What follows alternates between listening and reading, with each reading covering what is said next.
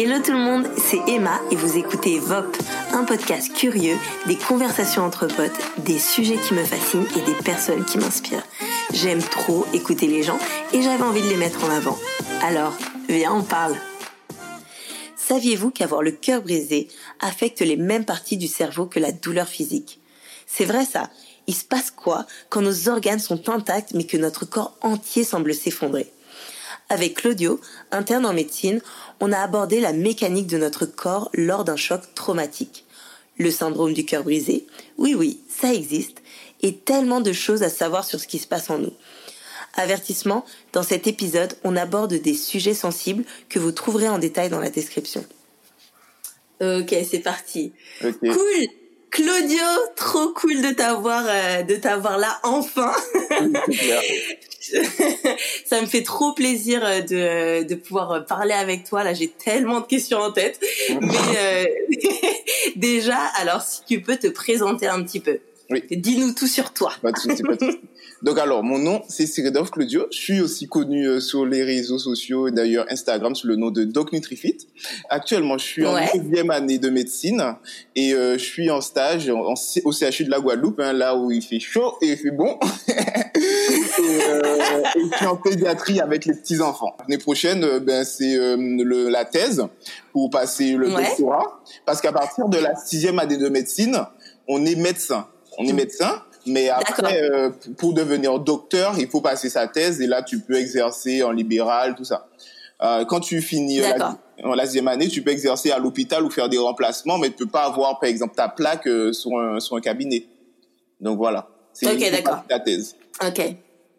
Et donc toi, ça veut dire que la, après l'année prochaine, c'est bon, tu commences en tant que pédiatre? Non, non, moi je suis euh, non, non, moi je suis euh, interne. J'ai j'ai choisi euh, la spécialité de médecine générale au début et après j'ai fait un DU de médecine du sport nutrition. Et donc c'est plutôt vers ce domaine-là que je vais m'orienter vers la nutrition ah, et du sport. J'ai fait un autre DU de médecine d'urgence et actuellement je fais aussi un DU de médecine esthétique. Donc voilà, un peu, un peu Oh là là là là. T'es partout, t'es partout. c'est trop bien. Bah, en tout cas, je suis trop, trop, trop honorée de, de t'avoir euh, euh, là avec moi là pour cette pour cette conversation et euh, c'est trop cool. Alors, donc ce que j'ai compris, donc en fait, t'es un t'es un t'es un médecin du, du corps, quoi, tu vois. Ouais, c'est tu tu t'es là pour qu'on prenne soin de son corps et donc j'imagine qu'il y a trop de trucs que que tu peux euh, que tu peux nous nous euh, nous donner des petits des petits tips et tout ça pour prendre soin de son corps. Et euh, c'est trop bien parce que ça va un petit peu avec le thème le thème de dans, dans ce moment euh, qui est qui est le cœur brisé. Et et avec toi je voulais je voulais parler du mécanisme du cœur et du corps en fait. bien sûr. Donc donc j'ai j'ai plein plein de questions en fait de de ce du côté ouais du côté comment ça se passe dans notre corps. Parce que euh, voilà le cœur brisé c'est quelque chose que on a tous euh, connu qu'on a qu'on qu'on va connaître je pense. Qu'on a tous connu donc c'est je pense que ça n'échappe à personne malheureusement.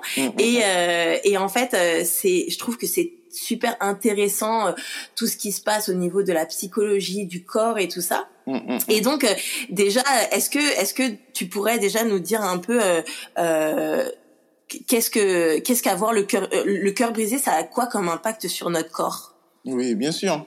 Mais déjà, comme tu dis, hein, on a déjà tous eu le cœur brisé, même moi, hein, et, pour, et vraiment, on a des effets physiques euh, qui sont vraiment, vraiment importants.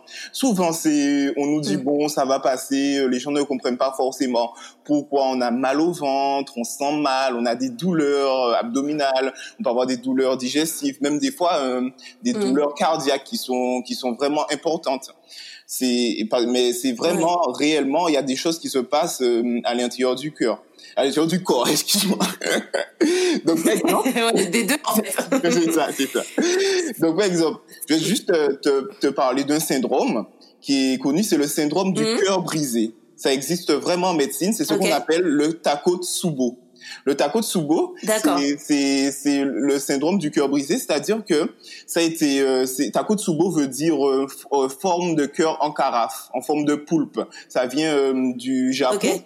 Et en fait, c'est c'est c'est ce syndrome, c'est dû en fait à un choc émotionnel et, et qui, qui, qui fait qu'on a vraiment de très très grosses douleurs cardiaques ça, ça, ça, ça mime vraiment un infarctus. Hein. C'est-à-dire que moi, j'en ai déjà eu. C'est, euh, c'est généralement, ça touche plus les femmes puisqu'elles sont, elles ont généralement un ressenti émotionnel qui est beaucoup plus grand. Et elles arrivent vraiment, elles arrivent aux, urgences. Elles ont des douleurs, des douleurs, mais des douleurs cardiaques au niveau de la poitrine. Mais vraiment, comme on dit dans, comme on dit hein, pour les douleurs d'infarctus, ce sont des douleurs vraiment constrictives au niveau euh, du cœur et du thorax et qui peuvent même des fois irradier euh, vers la mâchoire, tout ça, comme vraiment mimer un infarctus. Et ce qui est super intéressant, c'est que quand tu leur fais euh, un ECG, il y a des il y a des signes mhm. vraiment d'infarctus. C'est-à-dire que tu peux avoir euh, des, des ondes bon c'est un peu le truc mais des des bon c'est des termes un peu techniques mais qui montrent que quand même le le le, le cœur le cœur souffre. Et en fait euh, et, et, quand tu leur fais une échographie après, puisque tu fais un CG, tu vois qu'il y a des signaux CG, donc c'est-à-dire qu'il y a un truc qui se passe au niveau du cœur. Et quand tu leur fais leur échographie, on a un aspect du cœur en, qui est ballonné. C'est pour ça qu'on appelle ça le takotsubo. C'est le cœur en carafe. D'accord. Le cœur devient devient gonflé et euh, et euh, si tu cherches sur internet, tu vas voir que que le takotsubo c'est une sorte de une carafe. C'est la carafe où on mettait les poulpes euh, au Japon. D'accord. C'est pour ça que qu'on appelle ça ce, ce, syndrome comme ça. Et en fait, et en fait, c'est dû au fait que pendant tu as quand tu as un choc émotionnel, généralement une rupture, tout, tout ça, tu as une décharge intense de catécholamines. Les catécholamines, c'est euh, ce sont, ce sont des hormones du stress hein, qui sont produites par les glandes surrénales telles que l'adrénaline et tout ça.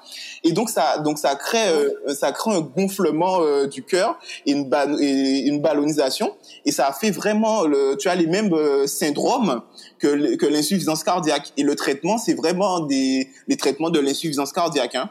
C'est-à-dire que tu que tu prends des fou. ouais, c'est et c'est en fait c'est le syndrome du cœur brisé. C'est vraiment c'est psychologique, c'est-à-dire que que que c'est à cause de ce de cette détresse, de ce de ce trouble émotionnel que tu as eu qui a un impact vraiment et réel, hein, parce que c'est cliniquement montré. On voit à l'échographie que le cœur a changé de forme, que et au niveau il y a des signes d'insuffisance cardiaque qui sont et qui est dû juste euh, au syndrome du cœur brisé.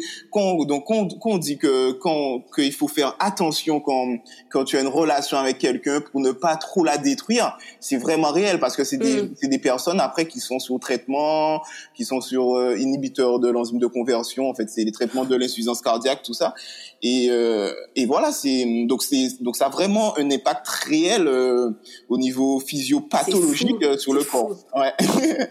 donc mais alors donc c'est c'est c'est ouf donc c'est ces femmes qui enfin tu toi tu dis que tu en as déjà eu tu as, déjà eu ça à l'hôpital mm-hmm. donc est-ce que est-ce que quand quand quand elles arrivent et qu'elles te, elles te donnent les symptômes et tout ça, mhm. est-ce que tu, comment t'arrives à savoir euh, euh, que c'est ça? Parce que je veux dire concrètement, euh, est-ce que tu leur poses des questions plus personnelles pour savoir que en fait ben, c'est ça?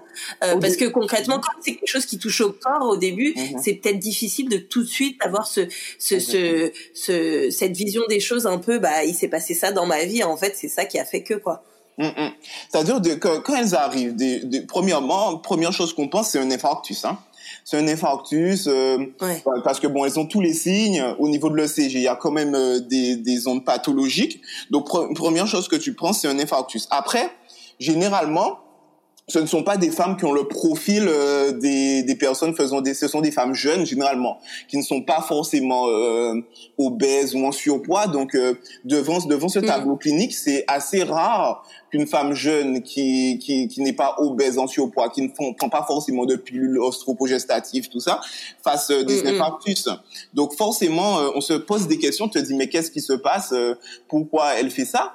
Et en fait quand on fait l'échographie on voit que le que le que le cœur a cet aspect vraiment euh, typique. Hein, tu peux rechercher ta côte sous mm et c'est un cœur vraiment qui est rond. Et donc ça élimine euh, l'infarctus puisque dans l'infarctus le cœur n'a pas cet aspect ballonisé et tout ça.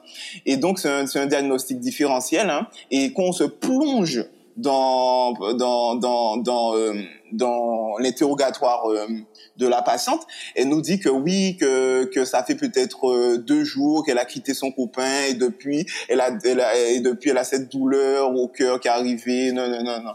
Et donc c'est c'est surtout c'est l'interrogatoire. Ouais. Et c'est et c'est c'est des, des ouais c'est ça touche plus les femmes, mais ça peut aussi toucher les hommes. C'est à peu près au Royaume-Uni, ils ont, ils ont, ils ont fait un recensement à peu près. Ça touche 3000 personnes par an. Donc c'est pas non plus euh, quelque chose de très rare. Ça arrive, euh, c'est assez fréquent. Et donc, euh, c'est dans la population générale, c'est c'est à peu près 15 à 30 personnes pour 100 000 patients. Donc voilà. c'est incroyable. Donc donc c'est vraiment le, syndrome du cœur brisé, ça existe. C'est c'est un truc qui c'est c'est vraiment réel quoi. C'est c'est un impact le mm. cœur brisé a un impact sur notre sur notre santé hein, énorme. Donc voilà. Mais alors comment comment ça se fait? C'est c'est comment on, on peut expliquer en fait qu'une émotion, donc ce qui mm-hmm. se passe dans notre tête, puisse avoir autant d'impact sur notre corps qui qui concrètement ne sait pas blessé physiquement, tu vois ce que je veux mhm, dire? mhm, mhm, Non, c'est c'est exactement, c'est incroyable, mais en fait, euh, dis-toi que déjà, en fait, le corps humain c'est euh, c'est un ensemble. Tous les tous les organes fonctionnent ensemble, c'est-à-dire que que tu as que tu as le, le cerveau, le cerveau c'est lui qui qui ordonne, hein, c'est le chef d'orchestre qui va dire, tu as une émotion, tu as une, tu as une décharge de stress, tu as des enzymes telles que le cortisol, qui est l'hormone du stress, l'adrénaline qui stresse, mm. et bien c'est, c'est, ton cerveau va se dire, va, va, va lancer le, signal et ton cœur ton corps, tes intestins, ton tube digestif vont aussi euh, réagir euh, d'une certaine manière. Par exemple aussi euh, quand on a le quand on a le syndrome du qu'on a qu'on a le cœur brisé, on a souvent des crampes abdominales, des des douleurs, on a mm. qu'on a cette qu'on a une rupture qu'on a une rupture amoureuse. C'est parce qu'on a une, décharge de cortisol et de cal, et de catécholamine hein, qui sont qui sont des hormones qui permettent d'accélérer le cœur. C'est pour ça qu'on a des palpitations et tout ça qu'on souvent qu'on nous, annonce, on est là on respire, on se dit putain mais qu'est-ce qui se passe dans ma vie Pourquoi j'ai tout ça de choses eh ben c'est dû à ça parce que tu as une décharge d'hormones stressantes qui qui réagit euh, au niveau de ton au niveau du corps. Et donc on a ces douleurs abdominales qui interviennent parce que vu que ce sont des hormones du stress hein, les catécholamines le cortisol elles, elles, elles, elles, augmentent en fait euh, le péristaltisme, c'est-à-dire, euh, si tu veux, les mouvements au niveau du tube digestif, au niveau mmh. surtout au niveau au niveau du côlon. Donc donc donc c'est pour ça qu'on a souvent des coliques. Euh, donc euh, c'est pour ça qu'on a on a des crampes abdominales et tout ça parce que notre notre on n'arrive pas à manger. Ouais, exactement. Parce que c'est c'est dû au, stress. Mm. On est on est en fait euh, c'est simple le corps est bien fait. Quand tu es dans une période de stress, tu ton corps se dit quoi? Ben je je ne dois pas manger, je ne dois je je puisque mm. si je mange je peux je peux je peux être je peux être si tu veux je suis vulnérable c'est-à-dire que que il faut mm. comprendre que qu'on sort d'une époque euh, préhistorique, c'est-à-dire qu'à l'époque on était des chasseurs-cueilleurs. On n'avait pas, euh, on n'avait pas mm. toute euh, toute cette cette facilité à nous protéger. On devait aller chasser pour pour pouvoir se nourrir et tout ça. Et donc le, le donc quand on allait chasser, on avait cette décharge d'adrénaline et qui faisait que on doit se on doit on doit se nourrir mais on doit pas manger pour ne pas être vulnérable parce que à l'époque à l'époque il y avait, avait peut-être des, plein de félins, plein de, plein de guépards, je sais pas, tu vois. Ça que, que, que, que, quand tu as cette décharge d'adrénaline, ton corps te dit non, tu, tu ne dois pas, tu dois pas te poser pour, pour manger parce que tu es vulnérable. Et c'est pour ça que quand, que quand on a ce syndrome du cœur brisé, on est, on a, on a cette décharge de catécholamine, d'hormones de stress, on se sent pas bien, et donc ton, tu ne peux pas manger puisque ton corps te dit non, c'est pas le moment pour manger, tu es vulnérable et tout ça. Donc c'est c'est c'est plein de mécanismes qui sont inconscients, hein, qui sont liés par notre psyché, par notre cerveau, par euh, les synapses, les jonctions, tout ça. C'est hyper rapide et on a on a énormément de de, de signal hein, pour ça. Donc c'est donc c'est un peu ça quoi. Mm. Donc et donc ouais, c'est c'est c'est c'est fou. Donc en fait, un, un cœur brisé, c'est ça peut te faire le, le même effet qu'une douleur physique en fait. Ah oui oui, tout à fait, tout à fait. Ça te fait ça te fait les mêmes effets qu'une douleur physique, exactement. Hein. C'est exactement la même chose. Et euh, et voilà. Donc euh, tu as des douleurs, des douleurs cardiaques, des douleurs digestives, tu as de tout quoi. Mm. Mm. Ok. Et donc euh, et euh, et donc euh, aussi j'imagine qu'il doit y avoir un aussi un choc parce que quand on est dans une période amoureuse mm-hmm. l'avant cœur brisé en général on est dans une dans une dans une période de bien-être donc le cerveau on voit on voit des choses totalement différentes à Exactement. Notre, des, des, des, ouais, des, des, informations totalement différentes. Totalement différentes. Exactement. Quand on est en phase amoureuse, notre cerveau, il sécrète euh, principalement deux hormones qui sont l'ocytocine et la dopamine. La dopamine, c'est l'hormone du plaisir. Hein, c'est c'est l'hormone euh, que tu as quand, par exemple, tu fais après faire l'amour ou même quand les gens consomment de mm. la drogue ou des trucs comme ça. C'est vraiment l'hormone du plaisir. C'est pour, mm. ça pour ça que ça donne une certaine addiction. C'est pour ça que on est fait pour, si tu veux, rechercher tout le temps euh, ces, ces petits papillons dans dans, dans le corps. c'est pour parce que la dopamine, c'est c'est euh, c'est vraiment une hormone qui est super addictive. C'est l'hormone du plaisir. Hein. Donc euh, donc ce qu'on est en phase amoureuse, on vole à cause de ça, à cause de la dopamine, l'ocytocine, l'ocytocine qui, qui, qui est l'hormone que qui, qui, qui est sécrété souvent euh, après un orgasme féminin. C'est ce qui fait que, par exemple, vous avez des contractions au niveau, euh, au niveau de l'utérus et tout ça. Après un orgasme, ouais. une sécrétion d'ocytocine. Donc c'est une hormone aussi du plaisir. Et on a aussi la sérotonine aussi.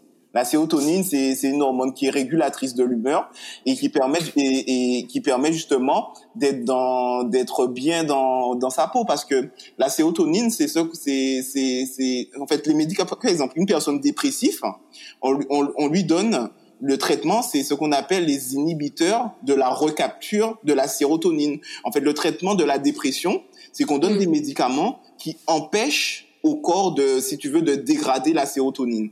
Donc c'est vraiment une hormone euh, qui, quand elle est, quand elle est, euh, quand elle est opulente hein, dans, dans notre système euh, dans notre système, dans notre corps, quoi. Euh, on est, on est bien. Donc pendant cette phase amoureuse, on a une forte sécrétion de sérotonine, d'ocytocine et de dopamine. Donc on, on, plane, on plane, on vole, on est, on est vraiment. euh... on est top du top. Exactement. Et, non, mais c'est vrai. Et, et quand on a justement cette rupture amoureuse, on a justement une chute brutale de, de toutes ces hormones euh, du bonheur, dopamine, ocytocine et sérotonine. Et ce qui fait que cette chute brutale qu'on aura, qui va se faire d'un coup, ben euh, ça fait euh, des gros syndromes de manque, des syndromes de, de, de sevrage. Et le corps n'est pas prêt, n'est pas prêt à cela. Donc on a des douleurs. Mmh. on dit putain qu'est-ce qui se passe? Pourquoi pourquoi tu as ça d'un coup comme ça quoi? Et donc donc c'est assez c'est assez c'est assez important. On a des, on a des effets qui sont super rapides. Et en plus, c'est, c'est, c'est, voilà quoi. C'est, on a tout ça quoi. Et le message, le message est, super rapide. Hein. Il faut comprendre que par exemple, je te, te, te prendre un exemple. Pourquoi c'est vraiment prouvé que encore par rapport aux douleurs mm. digestives, que le, que le cœur brisé, en fait, que, que vraiment l'émotion hein, qu'on a dans le cœur brisé a vraiment un impact sur, sur notre corps.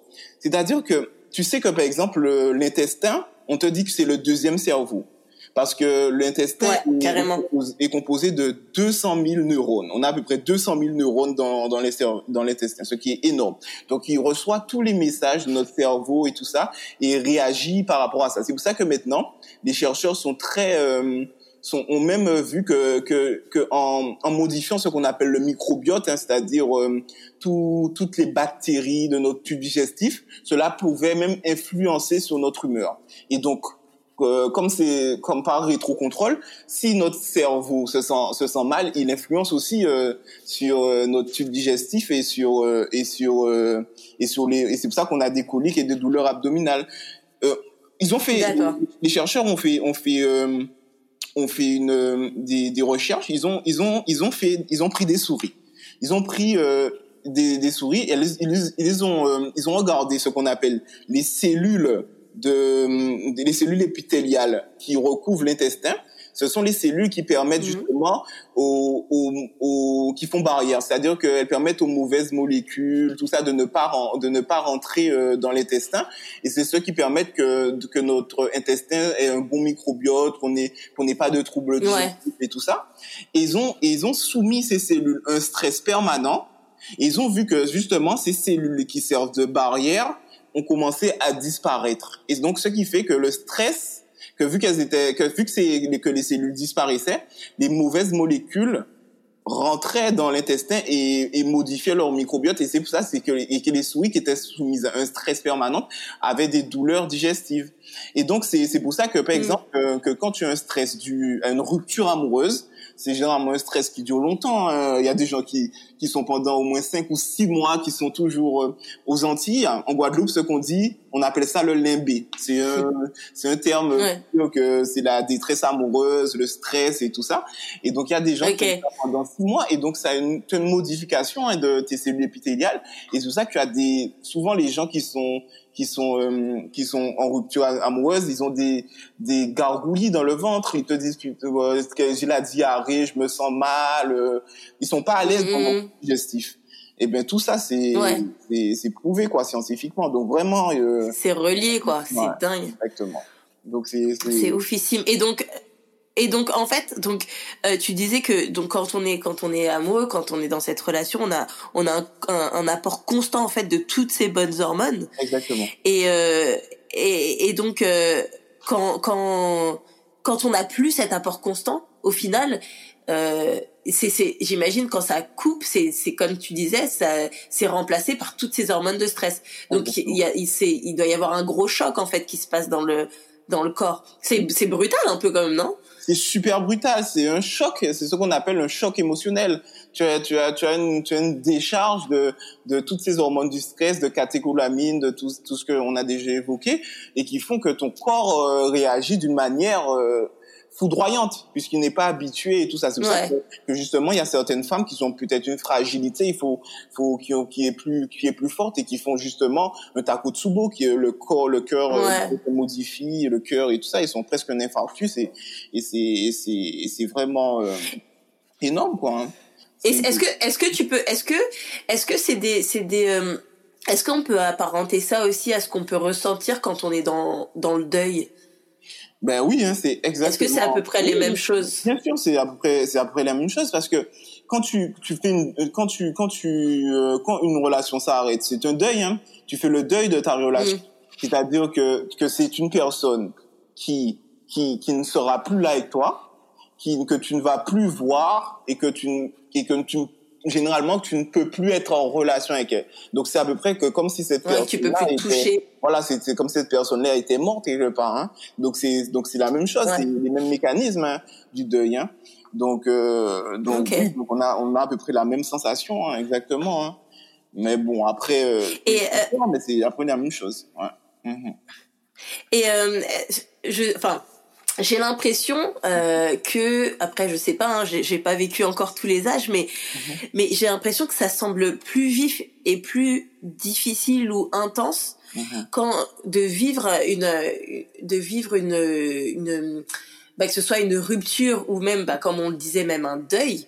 Quand on est quand on est jeune, quand on est adolescent, j'ai l'impression que les que, que quand on est plus jeune, on, on vit les choses encore d'une façon plus intense et peut-être difficile.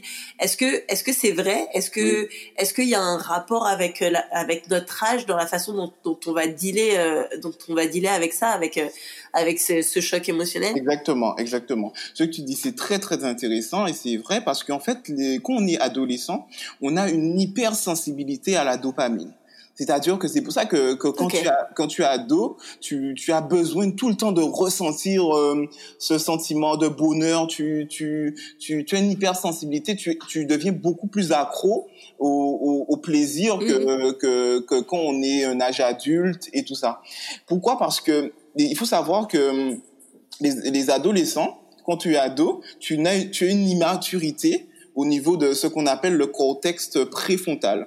Le cortex préfrontal, c'est une zone du cerveau qui permet euh, de, si tu veux, euh, d'anticiper les conséquences de nos actes, euh, qui est responsable aussi de notre humeur et de notre irritabilité. C'est pour ça que les adolescents, mm. ils, sont, ils sont toujours à rechercher euh, à faire n'importe quoi. Par exemple, un ado, il va se dire bon, euh, j'ai besoin d'avoir ma sensation d'adrénaline, de dopamine et tout ça. Bon, je vois, je vois un truc, je vais sauter euh, dans le vide parce que ça va me faire plaisir et tout ça. Parce qu'on a cette immaturité de notre cortex préfrontal qui nous dit, toi qui, toi qui, euh, qui, nous quand on est adulte à partir de 30, 40 ans, tout ça, on a ce cortex préfrontal qui est mature. Donc il se dit non, je ne vais pas mm. sauter parce que bon, je risque de me casser euh, la jambe, je risque de me faire mal. Alors que l'adolescent, lui, il se dit bon, on s'en fout, hein, lui, il a aucune euh, maturité. Il se dit je dois sauter parce que j'ai envie d'avoir du plaisir et parce que ça va me faire du bien. Ouais. Tu vois? Et donc, euh, et donc les ados. Donc, donc oui, il y a une sensibilité qui est beaucoup plus forte hein, à la dopamine. Et donc quand vu qu'ils ont cette hypersensibilité, ils ont ce, ce, besoin qui est beaucoup plus accru que les personnes d'un certain âge. Hein. Donc, euh, quand il y a une rupture amoureuse, ils ont plus, euh, ils ont plus euh, cette dopamine, hein, cette, cette hormone du plaisir, et donc eux, ont des charges encore, encore plus fortes et un manque, un besoin. C'est pour ça que dès qu'on a une rupture amoureuse, souvent on a besoin de, de retrouver quelqu'un, même que ce soit pas pour une, une relation sérieuse, mais on a besoin de, on a besoin. Relation tampon, quoi. Exactement, on a besoin de retrouver quelqu'un parce qu'on a cette, cette habitude d'avoir cette sécrétion de dopamine et c'est comme si c'était une drogue. Donc on est en plein syndrome de sevrage. Mm. Et donc, euh, donc le et, notre drogue, c'est c'est l'amour. Donc, euh, c'est donc on essaie toujours de retrouver rapidement quelqu'un. Et, et, et justement par ouais, rapport. Les sensations. Mhm.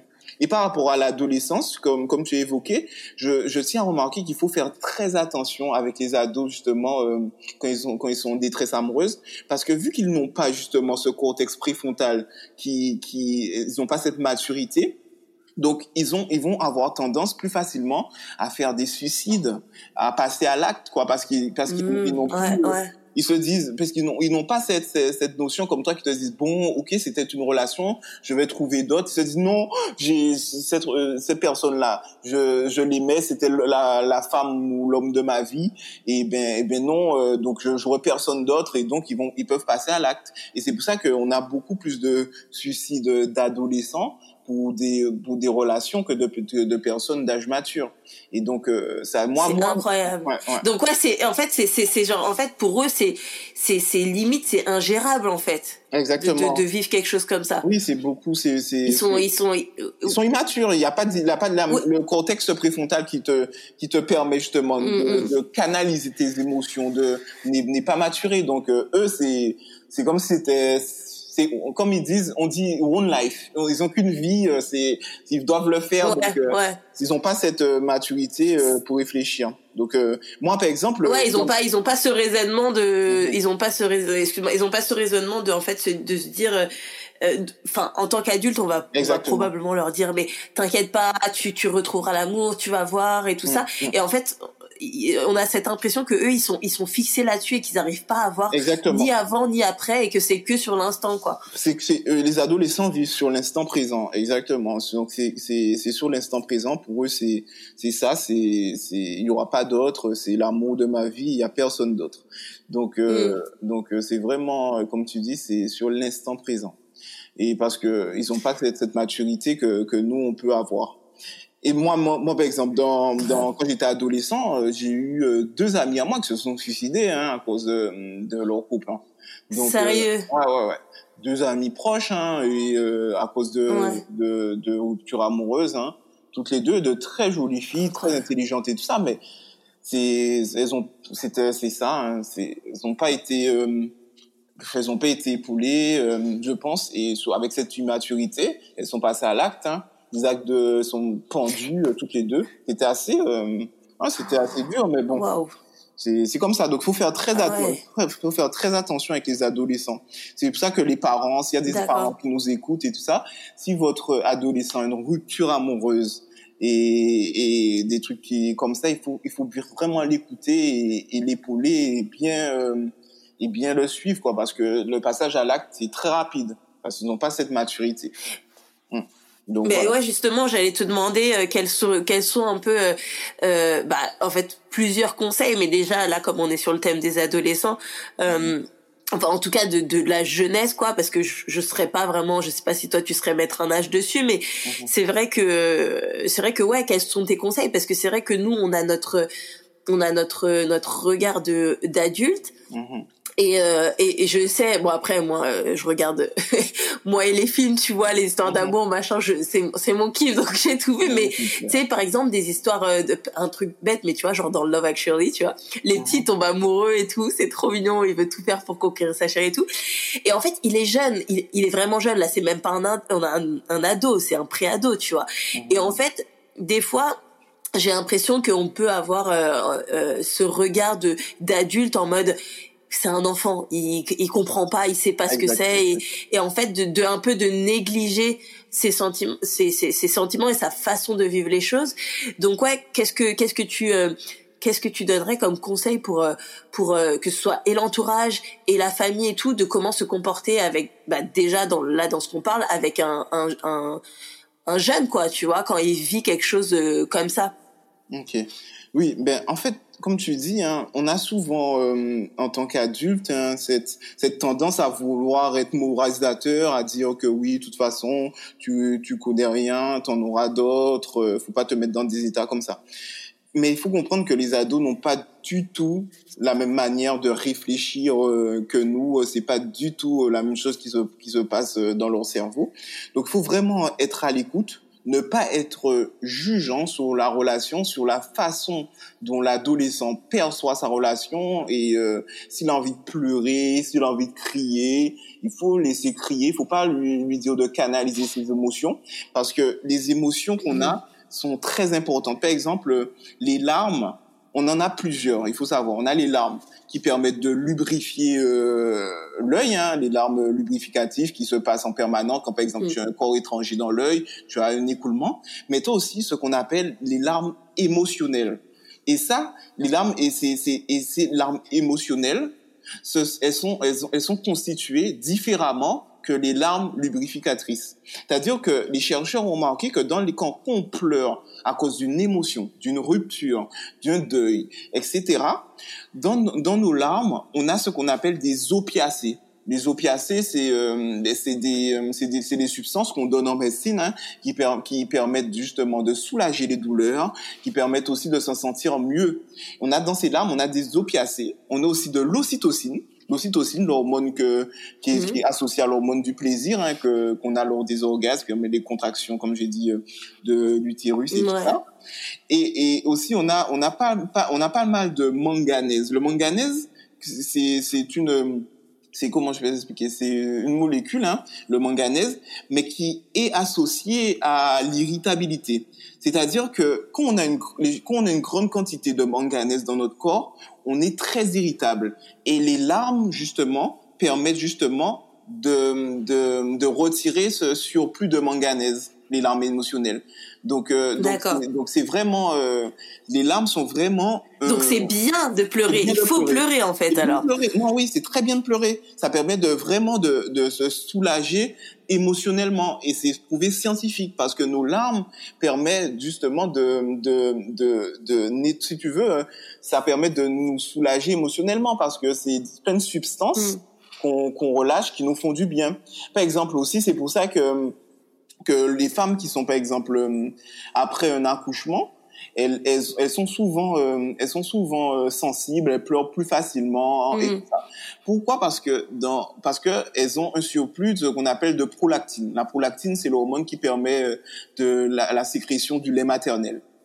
Eh ben, c'est, c'est, on, a une, on a une trop grande quantité de, de prolactine dans le corps, c'est c'est euh, c'est ça, ça crée une irritabilité, une sensation d'étouffement et euh, une et on est très anxieux. Et les larmes justement, mm. elles, elles, permettent justement de faire cet écoulement dans les larmes émotionnelles. On a retrouvé de la prolactine en grande en grande quantité. C'est pour ça que notre corps est bien fait euh, on sait que que que qu'on qu'on est qu'on en période après après un accouchement, on a un surplus de prolactine qui nous fait pas du bien à notre corps, hein, qui nous irrite tout ça. Et donc le qu'est-ce que le corps se dit? Mm. Ben comme tu as ça, tu dois tu dois plus être émotionnel et donc pleurer et, et pleure plus facilement et ça permet de, de soulager et d'être mm. beaucoup mieux hein, dans dans au niveau. Euh, ah mais là je crois que tu vas ouvrir je crois que tu vas ouvrir les yeux à, plusieurs d'entre nous là. Non mais c'est vrai, ça fait partie du postpartum de, de des fois se sentir euh, mhm. juste euh, euh, t'as as des jours où, t'as des jours où genre euh, juste tu t'es trop heureux tu te sens bien et tout. Et des jours où ouais c'est ça tu te sens nul et t'es là. T'as rien fait hein. T'as juste t'as juste allumé l'eau l'eau froide l'eau chaude et tout d'un coup tu te mets à pleurer quoi.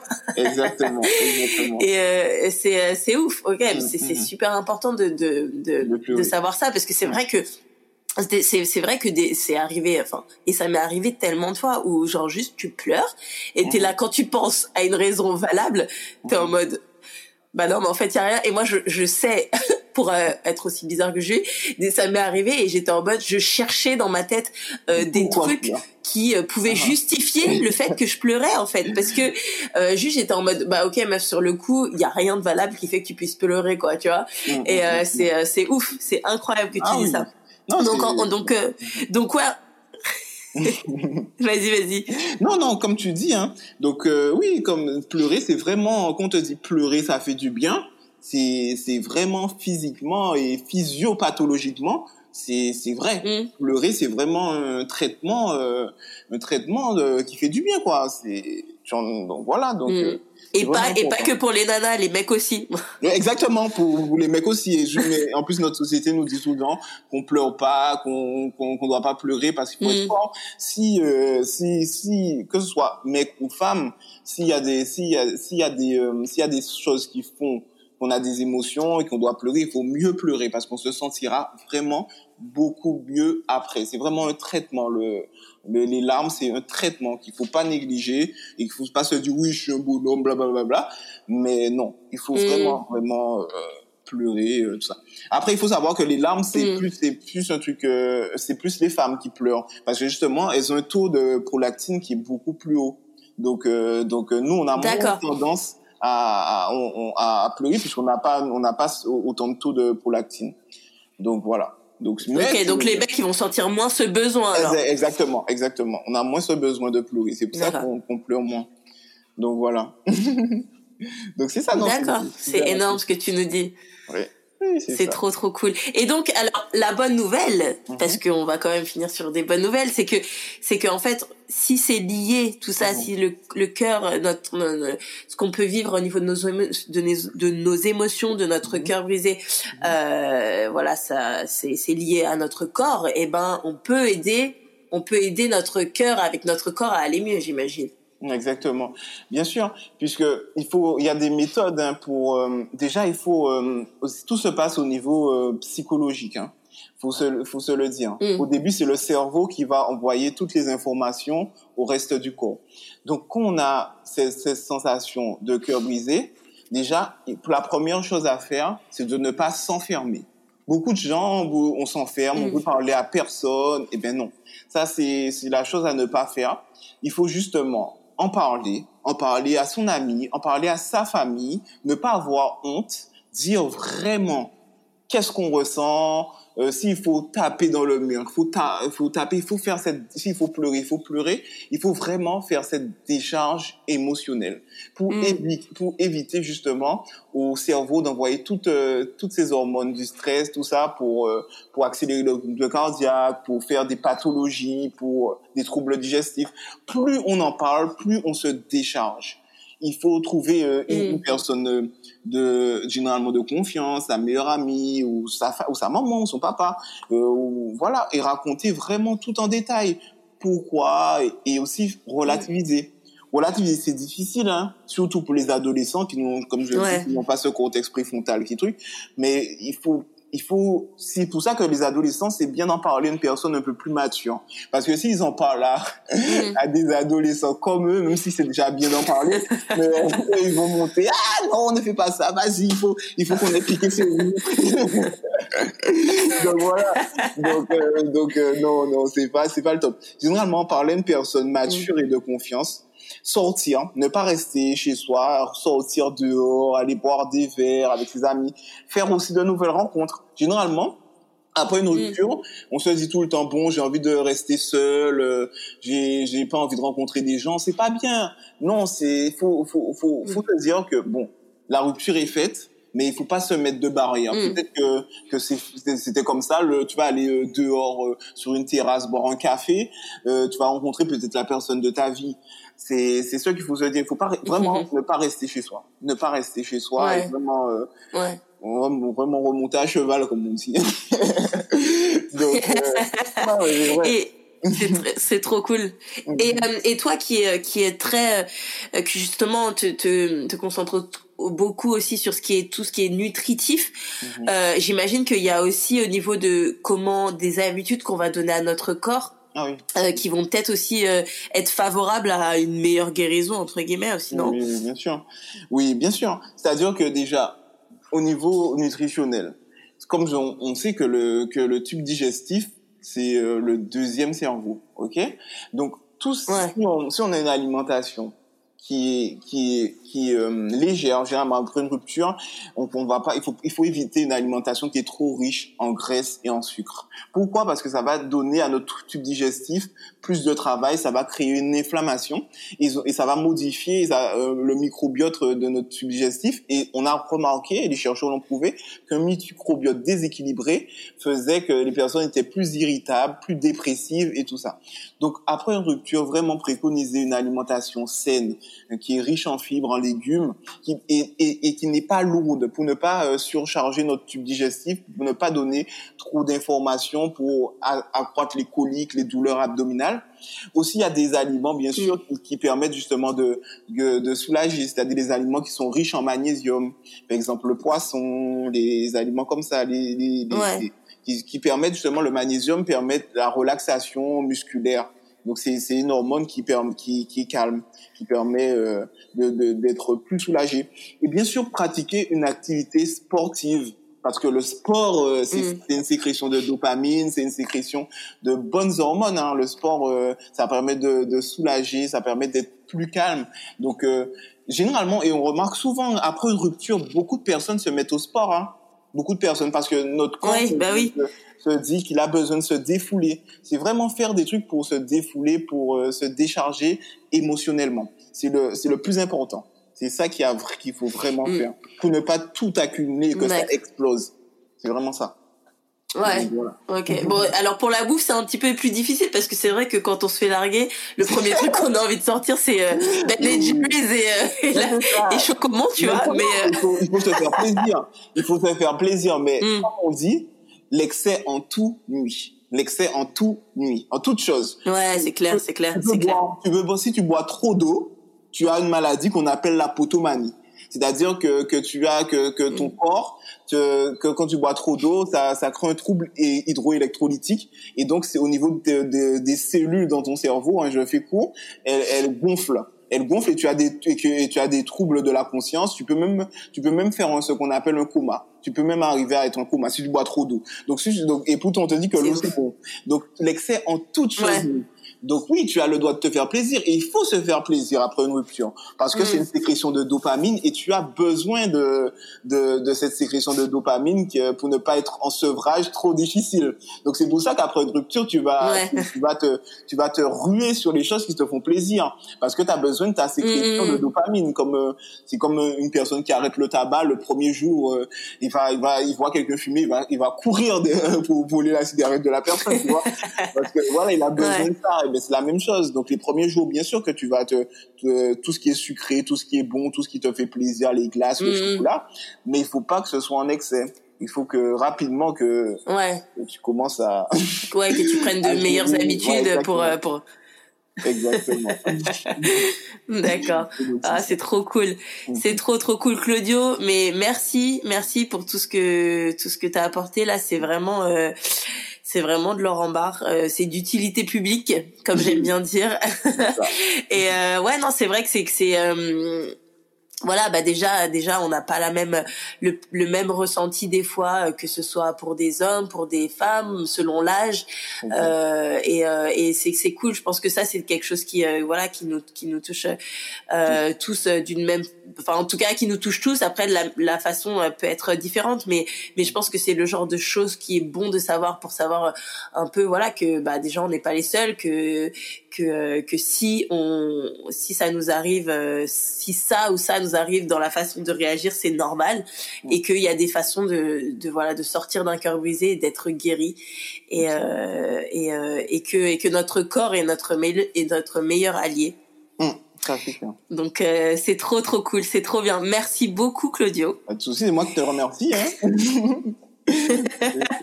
et euh, alors on peut on peut suivre toutes tes bonnes astuces et euh, et euh, surtout on peut te suivre pour euh, pour pour pour bon déjà si on a envie de voir un petit peu de soleil, hein, voilà déjà. et, puis si on peut, on peut pour poursuivre tes bonnes astuces pour pour apprendre à, à bien connaître notre corps, à bien s'alimenter, tout ça, à faire des trucs vraiment chouettes en te suivant sur les réseaux sociaux. Ouais, c'est ça? ça. Sur le compte de Doc Nutrifit. Nutrifit, ouais, Doc Nutrifit. Sur Instagram. Nutrifit, Nutrifit, Sur Instagram, Facebook. J'ai même fait un petit site, hein, où je mets plein de recettes. Ah, trop bien. Des recettes healthy, bien sûr, hein, pour, et qui sont super gourmandes et faciles à faire. Et où je donne plein de tips euh, sur la santé, sur certaines pathologies, la phytothérapie et tout ça. Et donc, voilà. C'est génial. C'est trop cool. Le genre d'infos qu'on a vraiment besoin d'avoir. Ça c'est clair. C'est trop bien. Eh ben écoute, euh, je vais te je vais te laisser aller à ton euh, à profiter de ta journée bien ensoleillée alors qu'ici c'est très très gris. Exactement. Exactement. Et je te, je te remercie encore. Merci de... parce que je vais je vais directement au CHU là. Donc, ah d'accord. ok. Eh ben écoute, va sauver des vies.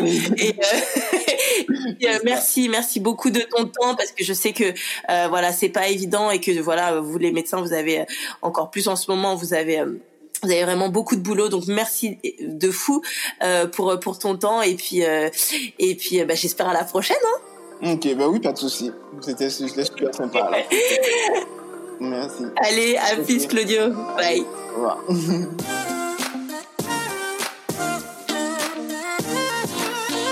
Et voilà, c'est la fin de cet épisode. Merci d'avoir écouté jusqu'au bout. S'il vous a plu, n'hésitez pas à le partager et vous pouvez aussi l'encourager en mettant une note sur Apple. Ça aide à ce que le podcast soit entendu et vu et c'est plutôt cool. Demain, on continue cette conversation avec le point de vue d'Esther, psychologue, et j'ai trop hâte. Voilà, je vous bisoute et vous souhaite une belle journée ou soirée, où que vous soyez.